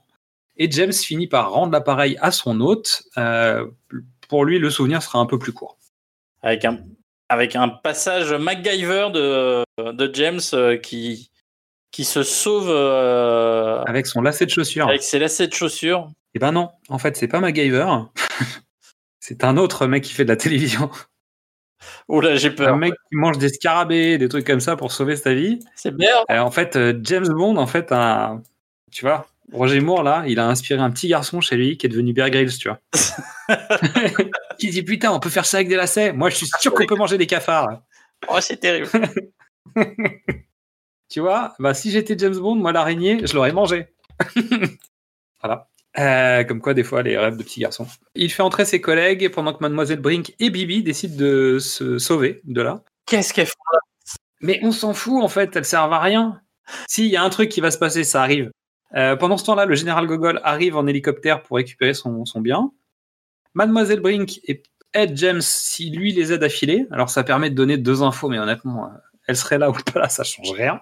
Bibi va faire un scandale et elle se fait tarter. Et je pense que c'était pour ça que... Non, en fait, non. No comment. Un instant sans misogynie ordinaire ou sans violence sur les femmes. Ah, Voilà. Rés- Résultat, c'est du silence. Voilà, c'est du silence. C'est pas, c'est pas possible. Justement, il faut parler plus fort pour aider les femmes violentées. Donc non, je sais pas ce qu'elles font là. Il y, avait peut-être, il y a peut-être des scènes coupées. Euh, non, mais après, euh, Bibi est- a besoin d'un parrain et d'un mentor, et c'est Christos, mais tu. Ouais. Colombo. Elle-même, elle pose la question. Hein. Mais non, mais je- en fait, je pense qu'elles ont rien à faire là. On n'en a plus besoin. Elles serviront à rien. euh, Elles apportent rien. Elles sont. C'est, je comprends pas. Mais c'est pas grave. Donc après tant de discrétion, bon bah ça finit pas bien. hein, grosse bagarre. euh, on affronte tout le monde. Donc Eric se bat contre James et il finit mal. Il passe par la fenêtre avec un gros caillou et euh, euh, bah, il rejoint l'autre du début, hein, tout en bas de la montagne. C'est dommage. Colombo dit je m'occupe de Christatos. Laissez-le moi. Ils s'affrontent, résultat Colombo est blessé. Et euh, James finit par empêcher Mélina de tuer Christatos. Ils sont en train de négocier au moment où Colombo arrive et le tue. Donc résultat, Mélina ne tue pas Christatos. Gogol va mettre la main sur l'attaque, mais James le prend avant. Et c'est un film du milieu. et donc là, il le balance par le haut de la montagne et l'objet est totalement détruit. Gogol qui reconnaît James, mais c'est pas sûr, parce que même ça, c'est un peu bizarrement joué en fait. Non Parce qu'ils se connaissent, ils se connaissent vraiment. Mais oui, ils se connaissent vraiment. Moi, j'y vois de la, de la complicité. Du... Bon, Ah, j'ai un doute. Le mec dit Ah, je l'ai pas eu, eh, personne n'aura, tant mieux. Et, et je trouve que c'est pas encore complètement franc parce qu'en fait, il y a vraiment eu un jeu beaucoup plus fort, je trouve, dans l'espion qui m'aimait, avec euh, limite les regards de Gogol qui se moque de James Bond, qui est en train de se faire humilier par sa, son poulain à lui, etc. Et Il y, y a des trucs qui me paraissent plus plus frontal et plus net en fait sur euh, sur le film précédent. Alors j'ai une théorie. Vas-y. Euh, c'est un premier film après tout. C'est un premier film pour euh, pour Glenn, tu veux dire? Ouais. Ouais, mais euh, là, je... Non, en mais fait, je c'est- pense. c'est pas un c'est pas un directeur d'acteur. C'est pour ça que Carole Bouquet, les Ouais, peut-être. performances euh, pas très inspirées. Euh, en plus de, après, si en plus elle a pas envie d'être là, ça arrange rien. tu vois, elle est pas, elle, euh, elle est man- à l'époque, elle est que mannequin, c'est son premier gros film, elle a pas beaucoup d'expérience. euh, voilà, il y a, il faut, il faut un, ré- un réalisateur.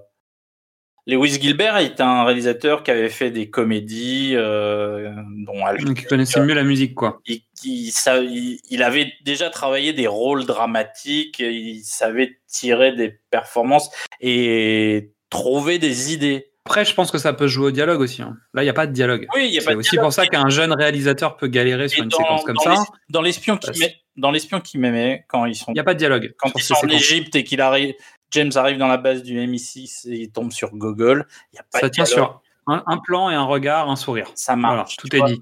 Et parce que tu as un réalisateur qui Mais Il y a sait, de la mise en scène. qui, qui, qui fait, qui sait travailler avec des acteurs sur le jeu. Et là, Mm. euh, je pense qu'il, c'est un aspect qu'il maîtrise pas encore. Je valide ta théorie, ça me paraît pas mal. Donc là, Bibi rencontre Colombo, qui va devenir son nouveau mécène, très certainement. Euh, James est avec Melina. Euh, sa montre lui explique qu'ils organisent un duplex avec la, le Premier ministre anglais, avec Q, Gray et Tanner à la manœuvre. Donc James laisse sa montre au arabe bleu et jaune, euh, qui aime bien faire des bisous. Et donc le Premier ministre de l'époque, c'est Margaret Thatcher, donc elle est chez elle. Et elle se laisse emporter par les bisous de James. So shocking. So shocking parce que c'est la première fois qu'on voit un premier ministre. Une, une parodie, Premier ministre. Oui, mais réel. C'est-à-dire que dire- Ouais. je- juste à- avant et après, euh, le, le poste est évoqué, mais, C'est des fictions. Et au pire, c'est une fiction. mais on- Là, elle est vraiment là, en fait. C'est la vraie, la vraie euh, époque. euh, avec son mari euh, qui est ridicule. euh, bah, tu, tu sens qu'il y a une attaque perso quand même là. En fait. Oui, mais c'est normal. Bon, c'est Margaret Thatcher. C'était de bon ton à l'époque. Mais c'est quand même, oui, c'est quand même particulier. Euh, donc l'oiseau était livré avec euh, plusieurs options de préparation paiement. Voilà, c'est tout ce que. C'était, c'est pas mal. Et James Bond reviendra dans Octopussy. Alors, les trois moments à noter. Je pense qu'on va avoir les mêmes. Eh ben, vas-y, commence-toi pour, pour la première fois. Alors, évidemment, euh, je mettrai de la poursuite en deux chevaux. Je mettrai la séquence sous-marine, notamment celle avec le, le scaphandre, tu l'as déjà dit que ça faisait partie de là. Et je pense que je mettrai l'attaque du monastère, mais euh, voilà, parce que je trouve que la séquence de grimpette est plutôt jolie. Mais c'est vrai que la séquence bobsleigh est pas mal. Mais je pense que je préfère l'attaque du monastère, le lieu est carrément, euh, carrément inspirant.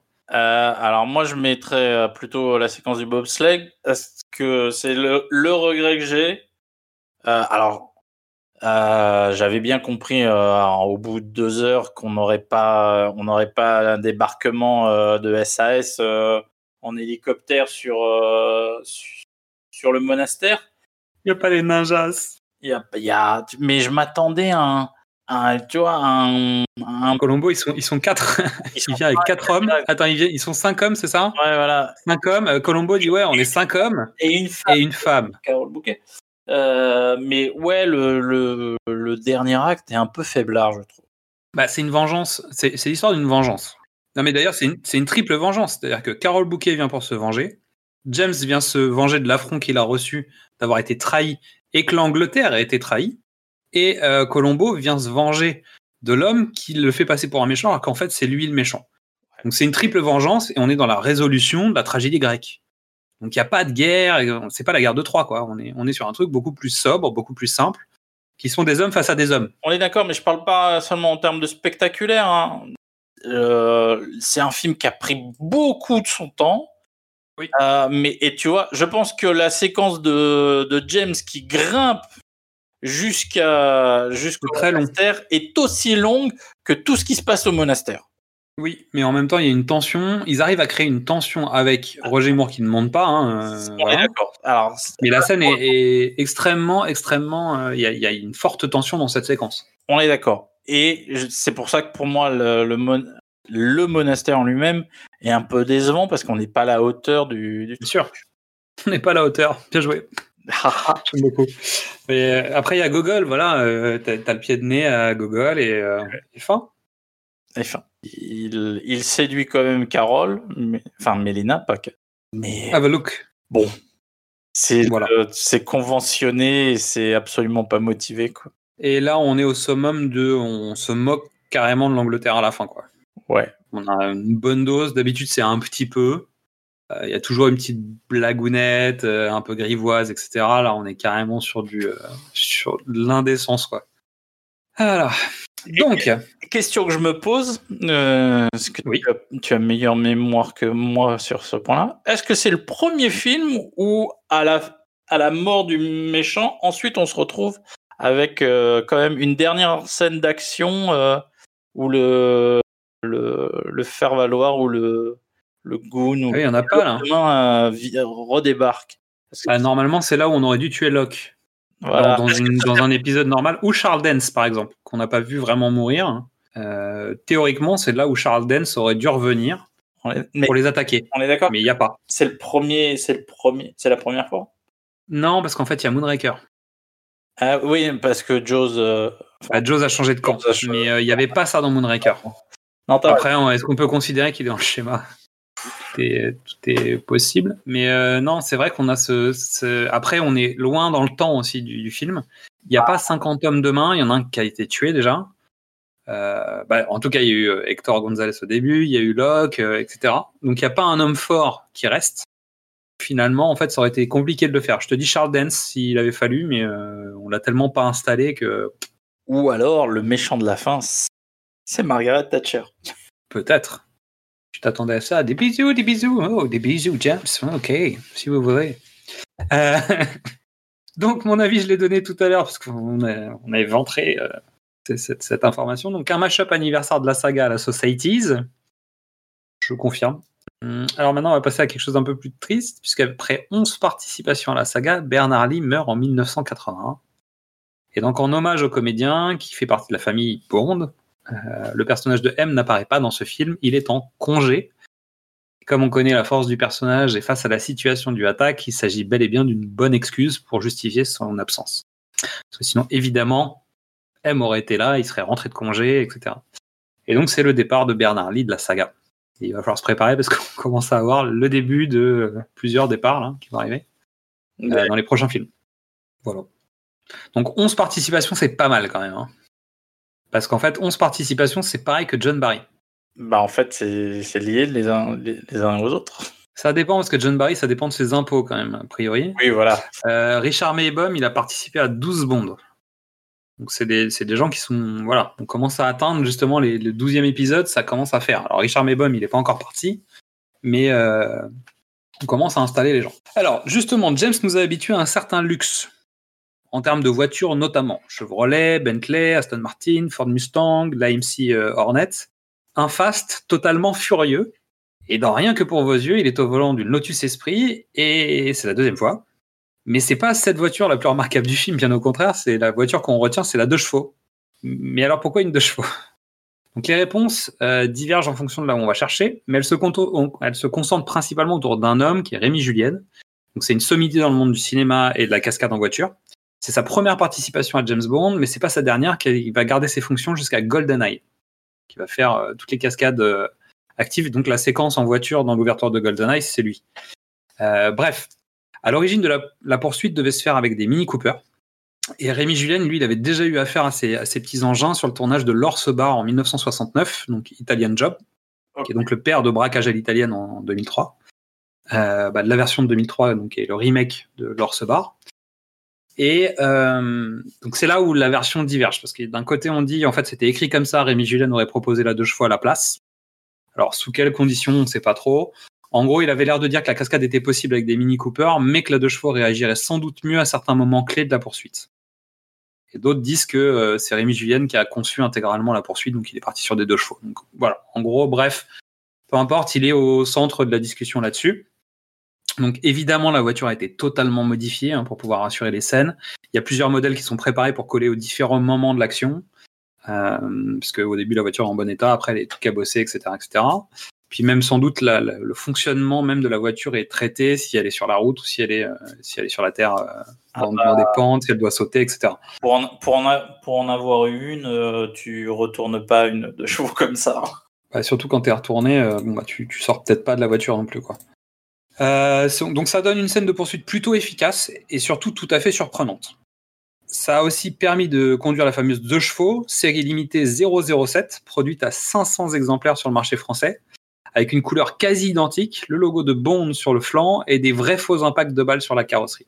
Oh, c'est vrai, je me souviens, j'avais Mais oui, oublié. C'est oh, du meilleur goût. merci pour cette Madeleine.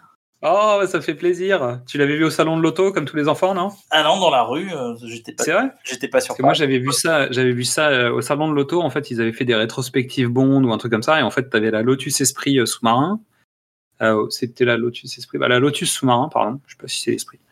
Et euh, t'avais euh, ouais, plusieurs voitures de Bond. T'avais euh, la, la, la Aston Martin, tu vois. Donc c'était assez rigolo de voir cette voiture. Et en fait, malheureusement, le, les- le- le- la grosse logotisation 007, euh, c'était quand même pas du meilleur goût, quoi. Mais bon, c'est comme ça. Donc voilà pour la petite histoire de la voiture, de la course poursuite. et, et vous, je l'ai déjà dit, hein, je suis très fan de Rémi Julien, vraiment. c'est euh, c'est des trucs, euh, ouais, c'est des, pour moi c'est des madeleines, vraiment. C'est-à-dire le travail de Rémi Julien sur les, les cascades et tout, c'est un truc, euh, ça m'a toujours, euh, ça m'a toujours bluffé. Et je pense que c'est ça qui m'a attiré vers tout ce qui était effets spéciaux, cascades, etc. au cinéma. Et finalement, qui a augmenté en fait euh, mon envie de cinéma, très certainement.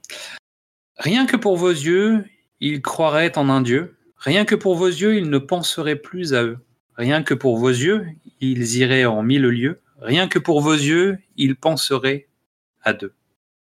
Et toi, Midissa, tu dirais quoi Rien que pour vos yeux? Salut à tous Et me revoilà avec un volet sur lequel j'ai peu de choses à dire. C'est quand même le douzième volet et les seules choses notables pour moi, ce sont le nouveau M et le comeback de numéro 1. D'ailleurs, je me demande où est-ce qu'elle était passée parce que je commençais à m'inquiéter. Pas une seule apparition, pas un seul tweet, pas un seul nude, pas la moindre apparition d'un nude dans un tweet. En plus, on voit même pas son visage, à croire qu'il a fait de la chirurgie esthétique et que ça a foiré quelque part.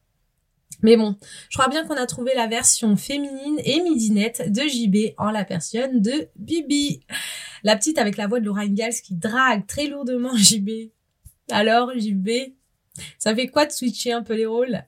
D'ailleurs, je me disais, en voyant JB dévaler les pistes, faire des cascades, parfois même avec un seul ski et tout ça en se faisant tirer dessus, mais il se blesse jamais en mission? C'est un truc de fou je crois pas l'avoir vu saigner ni se tordre de douleur parce qu'il se serait cogné l'orteil dans un meuble. Ça arrive à tout le monde, au moins une fois par jour, non? Mais est-ce qu'il est humain même JB Toutes ces péripéties pour rien. Le boîtier est détruit par JB sous les yeux de Gogol. Et le pire, c'est que pour la scène finale, on se retrouve encore une fois en pleine mer, sur un bateau. Il avait pourtant fait des progrès. Merci Midissa, on se retrouve euh, la prochaine fois pour parler d'Octopussy. Vous êtes maintenant prêts à lancer à nos trousses une armée de sous-marins bobsleigh tueurs et de scaphandriers assassins en motoski Chère poditrice, cher poditeur, il est temps d'évoquer un sujet lié à James Bond. Comme le personnage de Ian Fleming est devenu un phénomène de société, son impact dépasse les films et les romans. Nous allons donc tirer un sujet au chapeau et voir si nous sommes des pros de l'impro. Mystery, qu'est-ce que t'en dis Alors, moi je voudrais bien parler de Archer, mais là j'ai plus l'énergie pour le faire. Oh Donc euh, je te propose de le faire sur le prochain. On parlera de Archer sur le prochain. Alors je vais regarder moi si on peut parler d'un truc quand même. Tu l'as mis dans le tableau hein Archer, parce qu'en fait vraiment vous pensez qu'on le fait pas mais on le fait pour de vrai. hein. Euh, on parle quand même, non mais vraiment, on, on choisit pas au hasard, on fait, on fait des trucs. Euh, écoute, je- je- on, va, on va faire un truc léger en musique. Euh, on va parler d'un d'un single d'un artiste qui s'appelle Def Bond. Là, le, le morceau s'appelle Secret Défense. Donc c'est du rap français. D'accord. Euh, et, et donc en fait, euh, Def Bond euh, mix et sample euh, des, des scènes de James Bond. Et donc le, le morceau, on va l'écouter là maintenant, et tu vas voir que c'est tout à fait, tout à fait Bond. Voilà. Donc c'est de, c'est c'est lié à Marseille puisqu'en fait c'est euh, Keops Ah, de IAM en fait qui travaille sur le morceau. Et ils ont fait, ils se sont fait un, un grand kiff comme ils ont fait euh, sur d'autres univers. Donc euh, du côté de, de IAM, il y a eu des samples de euh, du bon, la brute et du truand. Il y a eu des samples de Star Wars. Il y a eu des samples euh, qui, qui viennent de plein d'univers cinématographiques différents. Pour ce coup, ils ont fait un épisode autour de euh, James Bond. Et donc le morceau s'appelle Secret Défense et on reprend euh, des scènes mythiques, des voix mythiques, des, extraits du spectre qui est en train de parler du fait de devoir éliminer Bond. Et en fait, euh, Dave Bond dans le film est en voiture avec des jolies filles, il est sur un bateau, etc. Donc on est un peu dans la version Millennium, euh, parce qu'on avait déjà parlé de Robbie Williams. Donc en fait c'est la version quartier de Marseille, de Millennium de Robbie Williams. Musicalement, je préfère la version de Keops. Après, au niveau du clip, bon, Robbie Williams plus de, plus de style. Quoi. je Et connais, donc, Dave Bond, Dave Bond, on le retrouve en fait dans la BO de, de Taxi. je connais ce sample. C'est ça Ouais. Donc Dave Bond, en fait, on va le retrouver donc sur la BO de Taxi, parce qu'en fait, il, il chante en duo avec une chanteuse qui s'appelle Karine dans le morceau Tu me plais, qui est un des morceaux importants de la BO de Taxi. Et on le retrouve aussi en duo avec euh, Matt Houston. C'est- l'époque euh, fin des années 90, début 2000, du, euh, du hip-hop qui devient radiophonique et qui commence à devenir de la, de la musique FM, en fait. Et qui doucement, en tout cas une partie du hip-hop, glisse vers la variété. Voilà. Et il fera un duo aussi avec euh, Oliver Cheatham, euh, qui s'appelle Old School Love. Et Oliver Cheatham, euh, je sais pas si ça te parle, mais tu dois, tu dois savoir. Exactement. Je savais que tu serais là. Eh ben le, le sample, c'est marrant parce que le sample, un des samples donc euh, de, de Def Bond, c'est le, c'est aussi le sample du titre Supreme de Robbie Williams. Oui, ouais, ils repartent du même, de la même base mélodique. Ouais. C'était euh, léger. Enfin, on- tu vois. On passe euh, ce sujet comme ça, tranquillement, à la Marseillaise. Euh, en plus, on était, on était en plus sur la Méditerranée. Bah, c'est parfait. On est bien. Pardon, pardon. Je, je fais- je vais arrêter ça. Je vais arrêter cette émission. de toute façon, on va arrêter. Donc, on va passer à la chanson rejetée euh, qui s'appelle For Your Eyes Only et qui est une chanson de Blondie.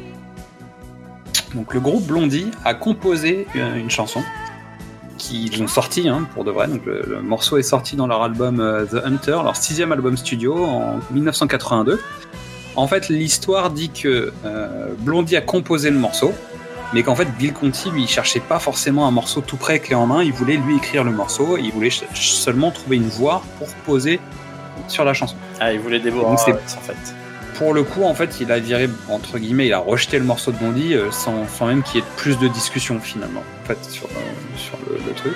Alors, à, à nouveau, hein, euh, c'est tout ce qu'on est capable de lire dans les recherches sans en faire partie du milieu. hein. Soyons d'accord. Y a sans doute des vraies histoires euh, plus, construites que ça. Mais ça nous permet juste d'écouter le morceau qui est plutôt sympa. À savoir que, en fait, Blondie en concert continue à faire des covers. Notamment, on trouve sur internet Goldfinger et euh, From Russia with Love en cover.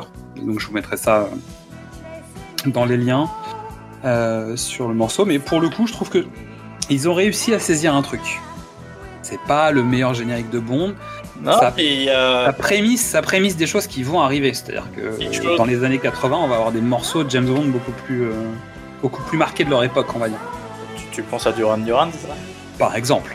Par exemple, et dans, dans les morceaux rejetés aussi. hein. C'est-à-dire que euh, on va commencer aussi à avoir, alors potentiellement avoir plus de retours, parce que pour l'instant, en fait, on en a trouvé régulièrement, mais parce que c'était des noms très connus ou parce qu'il se passait des choses. Et plus on va avancer dans le temps, et notamment sur la saga de Daniel Craig, en fait, tous les artistes qui ont essayé de poser un morceau sur Bond vont le dire, ou en tout cas, ça va sortir. Je pense qu'il y en a d'autres qui ont disparu euh, entre deux. On doit avoir des petits mots sur les uns sur les autres, ou en tout cas, c'est devenu un enjeu de communication et de marketing que ça n'était pas encore à l'époque. Ouais. Les années 80 commencent à amener ça avec bah, la musique, euh, la variété, le pop rock, etc., qui vont commencer à s'implanter à l'intérieur des, des génériques de Bond. En revanche, ça va devenir un vrai enjeu marketing. Euh, sur la période Pierce Brosnan, c'est fondamental. Et sur la période Daniel Craig, c'est un événement. C'est-à-dire que savoir qui va chanter, comment est le morceau, ça se passe quasiment un an avant la sortie, mais ça lance quasiment le compte à rebours avec l'arrivée du film. Ouais, je- Donc c'est un vrai événement de market. on est d'accord. Donc voilà pour ce morceau. Et comme d'habitude, on va terminer en vous remerciant euh, de nous avoir écoutés, de vos commentaires qu'on lira euh, forcément a posteriori, mais c'est le principe de cet enregistrement. Et on termine avec All Time High de Rita Coolidge, euh, qui est donc le morceau de générique de Octopussy. À bientôt.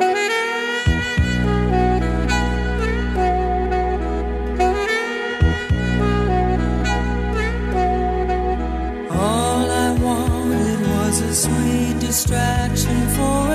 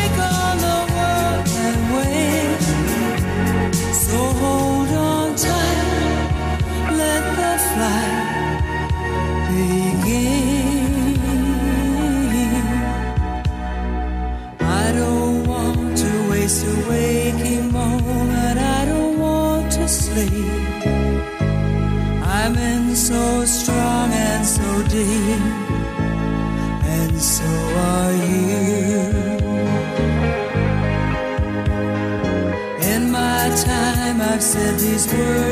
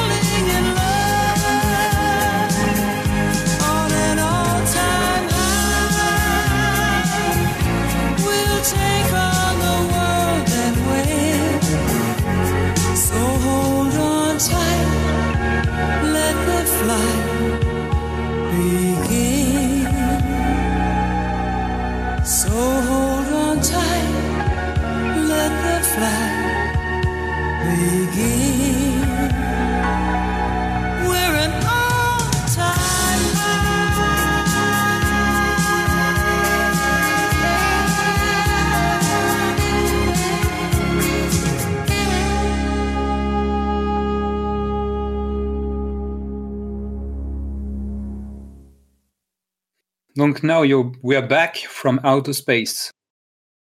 J'étais en train de chanter et puis je me suis dit, eh, ça correspond tout à fait à ce film. Euh, La la la la mais la. évidemment que c'est l'intro. Mais c'est ça le début. Mais on aurait de faut qu'on- évidemment que c'est ça en fait. And so you're back from outer space.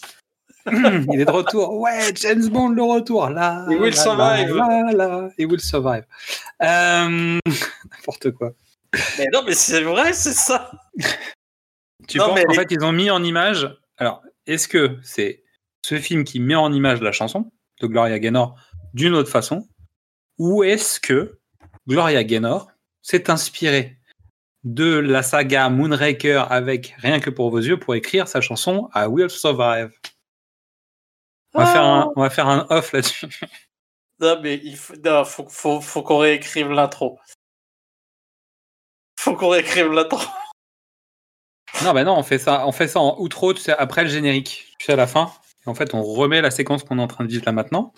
On la met en disant oui, mais moi je pense qu'en fait c'est un truc de, c'est donc la- c'est donc la mise en image de I Will Survive de Gloria Gaynor.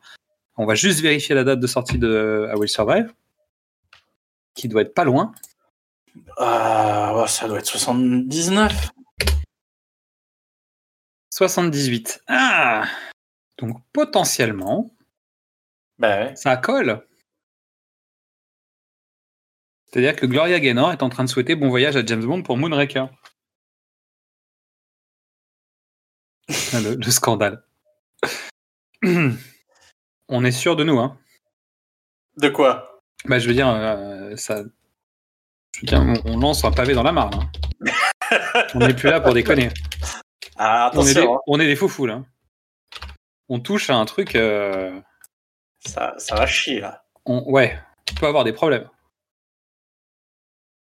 Non, Parce que tu, en plus, le reste de la chanson fonctionne. Au début, j'avais peur, j'étais pétrifié. Je, je ne pouvais plus penser que tu ne serais plus à mes côtés. Parce que s'il reste là-haut, James. Voilà. Pardon. Non, Oh non. non, mais je regarde la suite, honnêtement, ça marche hein, pour l'instant. tu n'es plus le bienvenu, bah, Roger Moore devait partir. Euh, on dit au revoir, ok. Euh, ouais. Voilà, voilà, voilà. Non, non, mais c'est. euh, voilà. And now you're back from outer space. Euh, bref. Non, mais Bravo. bravo. on, on va, on, va, on, va, on va aller. Faut, On va faut- trouver une façon de l'enregistrer, ce truc. C'est un scandale. Bon, alors,